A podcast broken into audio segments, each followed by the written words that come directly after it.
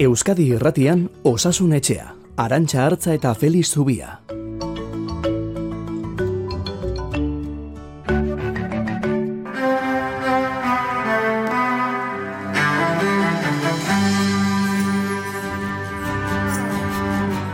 Kaixo, egun ondenoi osasun etxeko atea zabaltzera goaz bai, aspaldiko partez. Feliz Zubia, kaixo, egun on zuri ere. Baita egun on. E, oitura galdua geneukan pixka bat, eh? ordu honetan osasun etxeko atea ireki eta hemen egotekoa, baina bueno, asko asko ere zaigu kosta, ez da? Berriz. Ez bat ere, ez bat Oni heltzea, eh? Ja, Ez, horra- gustatzen zaigu eta gustora Bai. etorri gara.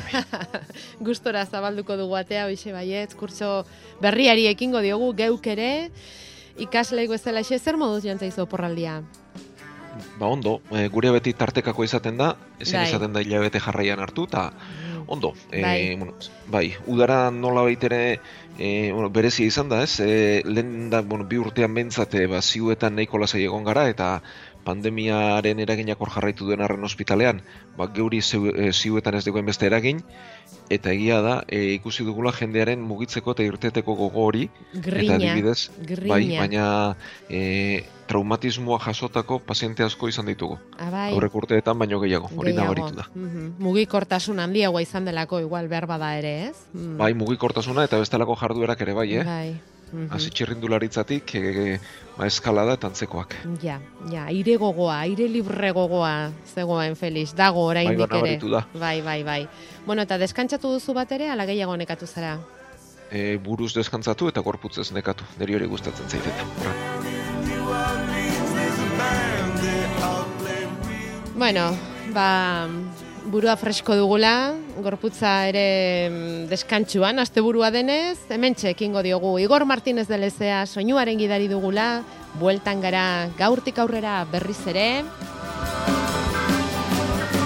Osasun Etxea, Euskadi Irratian. ez aztu, amarrak arte, eta igandero, eta gainera notizia onak dakartzagu. Aspaldiko ohiturari segiz pandemiari begira hasiko dugu gaur ere saioa, baina datu baikorrekin. Osasunaren mundu erakundeko zuzendariak Tedros Adhanom jaunak aste honetan adierazi du mundua inoiz ez dela egon hain gertu COVID-19aren pandemiaren bukaeratik. Oraindik bukaera horretara ezkarela iritsi, baina bistan ikus litekela amaiera hori. 2008ko martxo azkero, COVID-agatik hildakoen kopurua ez da inoiz hain basua izan aste honetan bezala. Beste datu baikor bat, Nafarroan aurreneko aldiz zainketa berezietan ez dago COVID gaixorik. Eta entzun diozue Feliz Zubiak ere esan du, eh? Mm, euren zainketa berezien sail horretan, lasai joan da uda.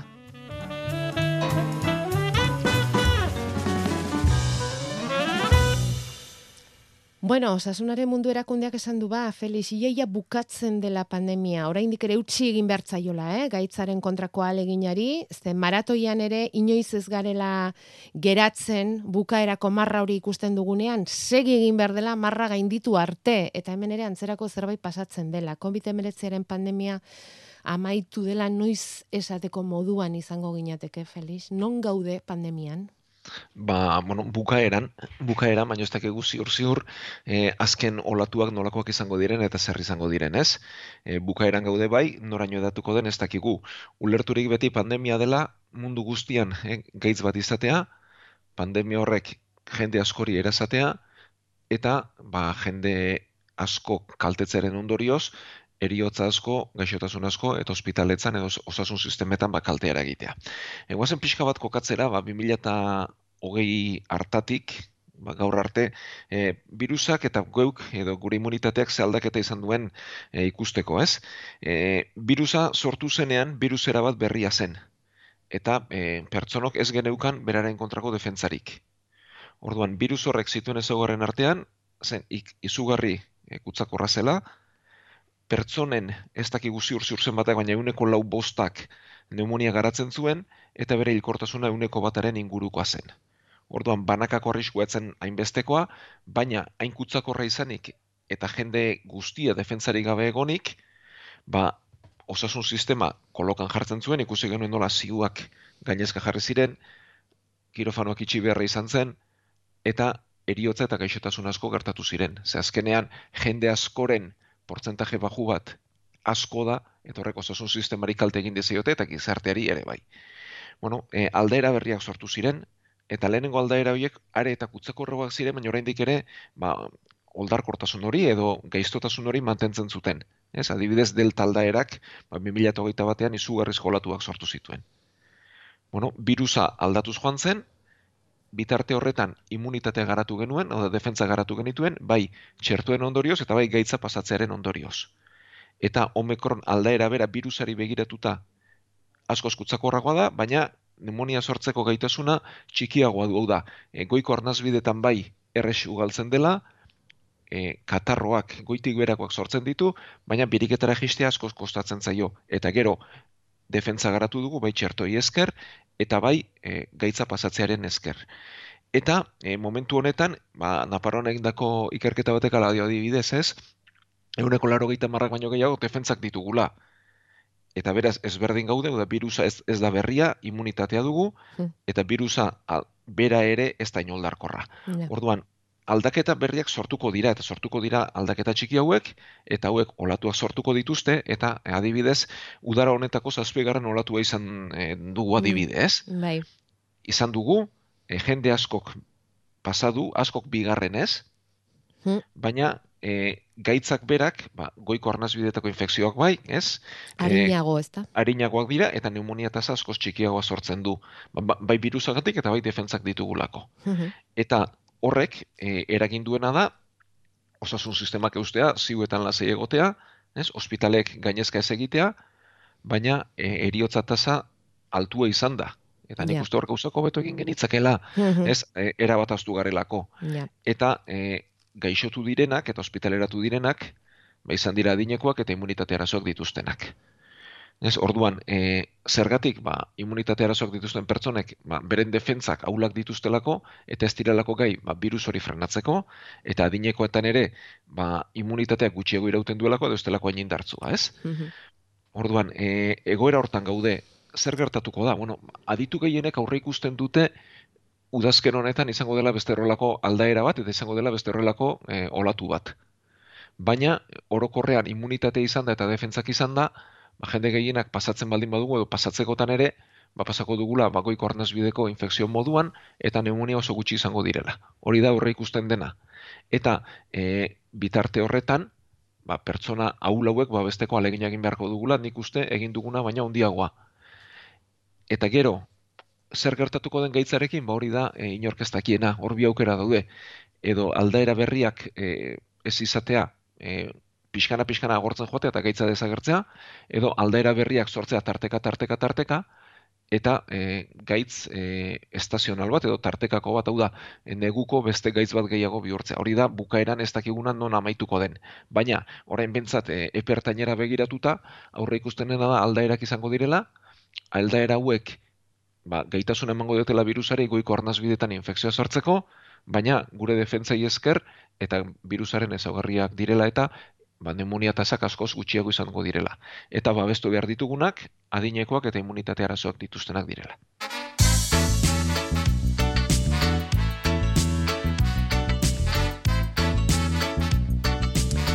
Eta babesteko lan horretan, etorriko litzateke, dor, jarri beharko genuke, txertuaren laugarren dosia ere, ez Felix? Itxura denez, bai. irailaren hogeita zeian eziko dirego Euskal Herrian, COVID-aren kontrako laugarren txertua jartzen, momentu zirurogei urtetik gorako entzat izango da, eta e, zuk aipatu duzun bezala immunitate basua duten entzat edo gaixotasun larria dituzten entzat. Txerto hori gainera gripearen kontrako txertuarekin batera ipiniko dute eta hala hasiko da urteroko gripearen kontrako txertaketa ere. Ze gripe ere hortxe dago. Ate joka espalimadaia gure artean e, zabaltzen ari. Bai, bueno, e, ia zer izan genuen antzerako esperientzia bat, eta ez ziren elkarren gandiko zurrut izan e, griperen aurkako txertoa, eta koronavirusaren aurkako txertoa, ez? Eta hor betiko galdera sortuko zaigu, nori eman laugarren dozi hau, ez? Bai. Bueno, ba nik uste oso antzekotasun handi izango dutela gripearenak eta koronavirusarenak, ez? E, nori eman, bueno, ba, koronavirusarena beharko lukete, bueno, osasun langileok hartu beharko dugu, eta zaurgarrienekin lan egiten dugunak hartu beharra izango dugu, eta gainontzean immunitate arazoak dituztenak dudari gabe, gaixotasun autoimmunea dituztenak, tratamendu biologikoa jasotzen ari direnak, kiometerapia jasotzen ari direnak, eta gero, ba, beti bezala, zalantza dago adinaren mugan on jarri, bai, ez? Bai, E, irurogeita marrutetik goranik e, zalantzarik ez nuke egingo jartzean, eta bitarte horretan, irurogei, irurogeita marrurteko tarte horretan, ba, ez dago garbi, e, batez ere, onura nor jasoko lukeen, ez? Oda, txertoaren arriskua oso bajua da, baina zenbaterainoko onura izango luke, bueno, ba, hor pertsonaren ezaugarria begiratu beharko lirateke, ez? Niri kanpaina moduan muga 60 urtean jartzen ondo iruditzen zait. Bai. Ez, gero, banan bana aholku egiten hasi beharko baldin bagenu, ja, ba, non jarri, bueno, ba, 60, hau da, 49 dituenak ez du arriskurik eta 61 batekoak bai, bueno, ja, ba, hau ja. ez, ez da muga erraza, ez? E, tarte horretan, obesitatea duenak dudari gabe bai, eta bestelako gaixotasunen bat birika zirkulazio arazoren bat e, duenak ere hartu beharko luke. Era bat osasuntzu dagoenak, eta gainera pentsatuta askok e, bidozi hartuak izango dituztela, askok pasata ere bai, eta immunitate naturala garatuta ere bai, bueno, ba, hauentzat onura ez litzateke enbesteko, ez? E, hor, ba, norberak erabaki dezala, baina bene-benetan babestu beharrekoak, ba, hor daude ez, irurogeita marrurtetik gorakoak, eta irurogei, irurogeita marrurte tarte horretan, ba, gaitz kronikoren bat e, duenak, eta obesitatea duenak, ba, bai. Bai, eta e, ez dago arazorik e, gripearen kontrako txertoa eta COVIDaren errefortzuaren laugarren dosi hau elkarrekin edo baiz esan dute elkarrekin emango dituztela txerto biak. Ez duzu arazorik ikusten horretan, ez? E, bueno, iaz elkarren gainean izan ziren, eh? behar bada egun berean ez, baina elkarren gainean bai, eta aurten ere nik ez dut ikusten, bueno, e, egin dira esperientziak horretan munduan zehar, eta ez da eragozpenik izan, eta badago, e, badiote, esperientzia erakusten duen ondo funtzionatzen dutela. Mhm. Bueno, eta gero da, mm, ba ez dakit, datu praktikoei dagokienez, osasun bidetik adirazi dute, Nafarroan txertoa ipintzeko taldean dauden hiritarrek SMS edo telefono dei bai jasoko dutela, eta bitartean lasai egoteko horrela banatuko dituztela txandak. You're completely unprepared. Gure WhatsAppa 688 666 000. Eta txertoa zari garen ezkero, e, Felix, utziaztu mezu bat irakurtzen, aste honetan gure emailan jaso duguna, osasunetxea abildueitb.eus, eta mezuak dio, lauregosta sei urteko ama COVID-a harrapatu zuen abuztuan, eta zen lasait, lasaitasuna hiru txertuak hartuta zituela jakinda. Hasieratik argi genuen garrantzitsua zela txertuak jartzea, baina COVID-a harrapatzean benetan konturatu ginen txertaketak duen garrantziaz. Esan bezala, lasaitasun handia eman zigun horrek. Beraz, orain, laugarren hartuko du amak. Mila esker. Hauek garbi daukate familia honetan.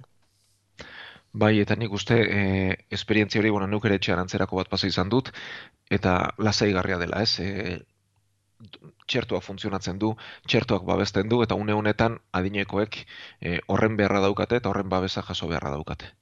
Eta mm, horri lotuta osakidetzak e, zeigarren olatua deitu genion garaian egindako ikerketaren datuak eman ditu jakitera, den denak ez ditugu aipatuko baina gogoratzen duzu ez da, 2000 eta hogeita bateko azarotik 2000 eta hogeita biko txailerako tarte hartaz e, ari gara. Eta horra aipatzen du txostenak zenbateko garrantzi izan zuen txertuaren hirugarren dosia hartuta izateak, bereziki irurogeita hamar urtetik gorakoentzat. Izan ere, errefortzu dosi horri esker, lortu zuten, irurogeita hamar urtetik gorako 2000 eta lareun pertsonak ospitalera joan beharrik ez izatea hilero. 2000 eta lareun pertsona hilero. Hori da, osakidetzak argitaratu berri duen ikerketak dakarren datuetako bat. Eta orain letorken txerto hau, e, Feliz, laugarren dosia esan dugun hau, e, osatua, eraldatua izango litzateke, COVID-19 virusari egokituagoa, Bai, bueno, berez, e, orain arte izan ditugunak, ba, pentsa, ez, e, 2019 bukaera hartan txinan azaldu zen aldaerari e, egokituak ziren, ez? Eta bitarte horretan, ba, virusak zenbat e, aldaketa izan dituen. Bueno, e, berri hauek omikron aldaerari egokituagoak dira, beti izango dira azpi aldaerak, ez? Orduan, e, txertoaren gandik espero behar duguna da, kutzatze etetea baino, ze hori zaila da virus hauek aldatzen doazelako, eta goiko arnazbidetako defentzak ahulak direlako, ez? Orduan, e, gaitza beraren transmisioa etetea baino, ba, txertoak emango digutena da, gaitzaren komplikaziorik ez izatea, pneumoniarik ez garatzea, ospitaleratzerik ez izatea, eta eriotzak murriztea, ez? Mhm. Oso ondo. Bueno, guazen orain gripea zertan den jakitera? Ilonen hogeita zeian, eh, esan dugu. Ilonen hogeita zeian ekingo zaio gripearen kontrako txertaketari ere. E, baina irakurri dugu Felix inoiz baino lehenago iritsi dela gripea, hemen da bilela jadanik, jendea gripearekin dela, eta ez dakit aurreratze horrek badaukan zer ikusi pentsatzen du baietz ez, COVID-19arekin, virusaren portaera aldatu egin delako, edo edo Bai, ez dakit, eh, babesa kendu ditugulako, edo zer gertatzen den hor. Bueno, ba, birusa hemen daukagula. Hori bentsat bai, hori esan dezakegu, ze irailean, ba, birus kasuak ikusten ari gara. Gripearenak, Ba, ez- eh? Bai, ez dira asko, baina urte sasoi honetan berez, ba, ikaragarri arraroa da txer, e, gripe kasu bat ikustea, eta orain ikusten ari gara, ez? Beraz, e, jokabide aldatu da. Bueno, zer gertatu da? Bazken bi urteetan, ia ez dela e, griperik izan, ba, koronavirusaren aurka hartutako neurriek, ba, griperen transmisioa moztu dutelako. Orduan, orain neurriak kolpetik e, altza dira, mundu guztian gainera, eta orduan virusak ba, libre dabiltzala esango genuke ez. Eta gero daukaguna da e, aur kolektibo bat, edo bueno, bestelako pertsona batzuk ere bai ez, da, gripearekin harreman oso gutxi izan dutenak, edo bere bizitzan harreman oso gutxi izan dutenak. Orduan, e, hasiko gara urrun xamar, ego hemisferioan hasiko gara, e, badakigu, ba, guri zer gertatuko zaigun, gure neguan zer gertatuko den, ego hemisferioan azaltzen dela lehenik, eta Australian adibidez, ba, lehenago, hilabete lehenago edo izan zuten bere olatua. Eta aurrek izan zuten e, intzidentzia handiagoa, normalean baino intzidentzia handiagoa. Orduan, hemen ere antzerako zerbait izan liteke, ez dakigu izango den alez, baina izan liteke. Eta bai ikusten ari galena, hori, ba, une honetan gripea hemen dabilela, ez? Mhm. berriz diote gutxi, baina berez baterez behar lukenean, ba, hemen, hemen dabil. Ordu, Mm. bueno, ba, gripeari, e, gripearen aurkako txertua jarri beharko da, ez? Baina kontuan izanik behar bada aurreratu egingo zaigula, eta gero, e, badiote hori ez dakit nik ala izango den alez, ba, aurretan gehiago izango dela. Eta gero Bai. aurren gandik iritsiko dela helduetara. Hmm, Bueno, ikusiko dugu. ja. Eta horrekin batera nik uste zerbait ikasi behar genukeela, ez? E, kontu honetatik. Eta bueno, ba, lehen ikusten genituen, ez? E, asiarrak e, infekzio bat zutenean edo kalean musukoarekin. Eta ia parregarri iruditzen zitzaigun, ez? Bai. Bueno, nik uste besteekiko errespetuz, ba, arnaz infekzioko sintomak dituenak edo ditugunean, ba, musuko erabili beharko genukela, ez? E, hau da, gripe, ez dakigulako aldamenekoa zein den, aldamenekoak ze osasun arazo dituen, eta nik nire gripea edo berdin zaite, beste arnaz bideteko edo zein infekzio albokoari pasatzen baldin badiot, ez da koronavirusa hasi izan, eh? Bai, Berdin diot, eta aldamenekoak osasun arazo bat baldin badu, ba, kalte gogorra egin diezaiokela dako. Bai, egia esan orain ohitu haua gaude e, maskara ipintzera. Hori, horretan, ho- hori behintzat ikasi dugu pandemiarekin, ez da? Maskara jantzita bizitzen, ibiltzen, e, asko tokatu zaigu eta, ez da? Eta, bueno, horri lotuta esan behar dugu, hain zuzen ere, e, gripea eta COVID-19 bietatik zein dugun antzemateko testak ere, badirela ja, test bikoitza badirela ja gure farmazietan, eduki dezakegu ziurtasuna, daukagun ondo ez hori, zergatik izan dezakegun jakiteko, ez da, ziurtziaz. Bai, eta hori ordo, eta ondo dago, eh? baina nik uste horrek geroz eta garrantzi gutxiago izango duela. Ze azkenean e, koronavirusaren bilakaera beste arnaz, e, goiko arnaz bidetako infekzio bat bihurtzea izango da, ez? Eta bueno, bat ala beste jakitea zein den ondo dago, noski eta garrantzitsua da, Baina kasu Baina, guztietan babestu egin beharko genuke. bai, hori da. Babestu egin beharko genuke ingurukoak ez kutsatzeko. Hori izango litzateke garrantzitsua. Gripearen txertoa aipatu dugu, Feliz, baina hemen eh, urterokoak izango dira, ezta? Txertoa hartzeko multzo horretan sartuko direnak. Bai, e, Beti bueno, ba, irurogi, bai, urtetik gorakoak, geixo kronikoak, diabetesekoak, e, diabetesa dutenak eta ordunak bai.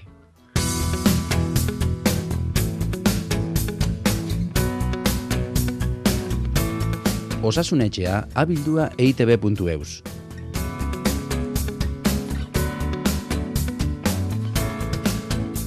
Esan dugu COVID-19ak erakutsi digu besteak beste ingurukoak eskutsatzeko zein garrantzitsua den maskara jantzea, ezta? Eta ohitu gara apur bat lehen baino askoz ere gehiago hori erabiltzera. Gauza askoz gehiago erakutsi dizkigu pandemiak eta beste kontu bada zenbat ikasteko gai izan garen ala ez, baina aste honetan The Lancet zientzia aldizkariak argitaratutako artikuluak ere nabarmendu ditu pandemia ostean ze gako geratu zaizkigun zintzilik Felix, ez dira gutxi gutxi.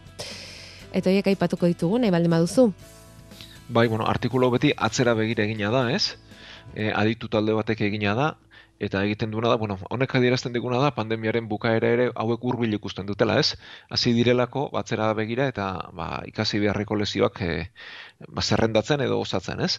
E, eta diotena da, bueno, baziera batean behintzat e, asko kostatu zela gaitzaren dimentzio hartzea, eta hori egia da, ez? E, lehen kasuak eta kasu bakanak zirela, eta gutxi izango zirela, eta kosta egin zen, ez? Onartzea, ba, gaitzak ze dimentzio zuen, e, txinetik zetorren informazio ere, ba, etzen erabat fidagarria izan, eta gainera kasu askotan okerrera izan zen, baina e, mendebaldeko gobernuei asko kostazitzaien bere larritasuna ematen eta jakiten zen baterainoko dimentzio izango zuen, ez? E, adibide batetarako eta lanak dio, ez? Asian, ba, milioi bat biztanleko asko seriotza gutxiago izan ziren Europan eta ba, estatu batutan baino, ez? Mhm. Eta horre badu bere arazoia. Eta da, e, Asian, koronavirusaren lehen guzu ziren zarzak eta mersak izan zituen bere eraginak, ez? Eta pasata zeuden. Eta hemen aldiz, ba, agripearen ba, mehatxua izan genuen, baina azkenean etzen hainbesterako izan, eta justu ba, kontrako e, iritzia edo egina geneukan, eta pentsatzen zen etzela horrelakorik izango, ez? Eta horri izan zen hasiera batean, ba, katz hori, e, pandemia e, aitortzea ere e, asko kostatu zitzaion osasunerako mundu erakundeari, Bai. eta larritasuna aitortzea ere bai. Eta gero pandemian zehar, ba, hasieran garrantzia handia eman zitzaion eskuen garbitasunari, eta pentsa, ez, e, parkeak fumigatzera eta lurra garbitzera ere iritsi ginen, ez? Pentsaturik objektuen bidez eta gauzen bidez transmititzen zela, benetan transmisioa aire bidean zegoenean, ez? Eta kosta egin zan, eta oraindik ere ikaragarri kosta izan zaigu, ba, musukoaren garrantzia eta batez ere aireztapenari garrantzia ematea, ez? Bai, bai. Eta e, hor bada nolabait mezu zarrarekin gelditu gara, ez? Eta eskuen garbitasuna beti egokia da, baina aireztapenari eman beharko genioke garrantzia handiagoa. Bai, eta begira, ba, horren zule batek em, gauza bera esan digu. E, tameztua igorri digu, galdera ausnarketa bat eginez. Bueno, esanez, e, azteko igandeaetan zoragarria dela osasunetxe entzutea. Bueno, hori asko eskertu dugu, lehendabiziko lerro horri, eta baina batez ere honi eutxi nahiko genioke Felix. Galdera ausnarketa bat egin dugu. Esan ez, pandemiarekin hasi dugu, ikasi dugu, markatu, ikasi dugu ze garrantzitsua den aireztapena. Ezagutu ditugu aerosolak, CO2 neurgailuak, eta batez ere ikasi dugu tokitxietan aireztapenari esker arnasketarekin kutsatzen diren gaixotasunak neurri handian saiestu daitezkeela. Labur bilduz, aireztapenak arnaz aparatuko infekzioak saiesten ditu musukoarekin batera. Orain gobernuek energia aurrezteko toki itxietan ateak iste agindu dute. Hotzarekin udazkenetan eguan toki itxietan jende pilaketak izango dira, musukori gabe, arnaz infekzioekin kutsatzeko arriskua beraz handituz.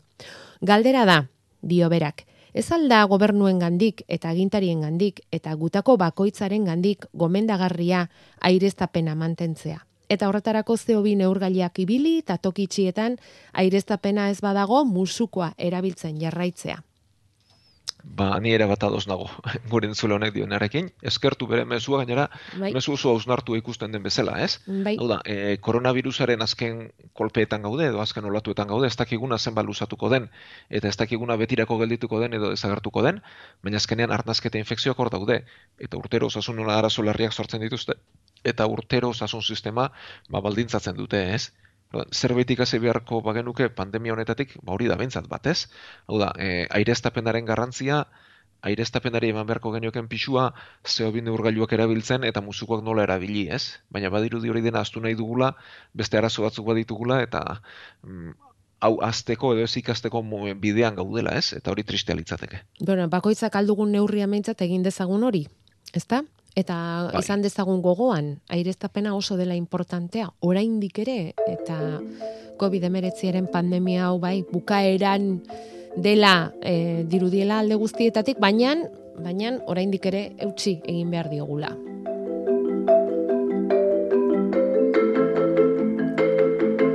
Mezuak grabatzeko bederatzi lau iru 0 bat bibi bost 0.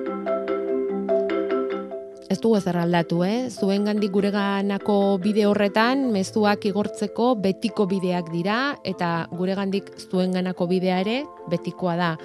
Hau eta irrati uginez bide, uginen bidez doa, eta gero hortik sareetara joango gara, eta hortxe nahieran jarriko dugu beti bezala gaurko saioa ere. Bale, kobitaz, ez? Felix? Ba, nahikoa nahiko izan dugu. Gaur nahikoa, ez? Gaurkoz nahikoa. Bueno, eta hitz egin nahi genuen lupusari buruz eta lupusa sendatzeko aste honetan mm, ezagutarazi duten terapia bati buruz eta terapia importantea kart terapia deitutakoa. Bos gaixorekin egin dute proba eta oso emaitza onak lortu dituzte, baina uste dut egokiagoa izango dela datorren astean lasaiago aztertzea Feliz. Ze gaur lardaskatu besterik ez genuke egingo eta oso importantea da, ezta? Terapia hau. Bai, bueno, e, terapia mota berri bada, berez minbiziaren kontra sortua, eta honetan berri onak ditugu, ze terapia hauek funtzionatzen dute, eta orain artean ba, besterik edo erremediorik gabeko gaitzak zirenak, eta hilkorrak ziren gaitzen zat, ba, aukera berri bate zabaltzen duen terapia bada, eta gainera terapia honek aukera ematen du, ikusten ari denez, beste gaixotasun autoimune batzuk ere tratatzeko. Bueno, e, abian ari den bide bada, eta lasaitasunez azaldu beharko dugu, Bai, ikusi beharko dugu zer den karterapia hori. hori da.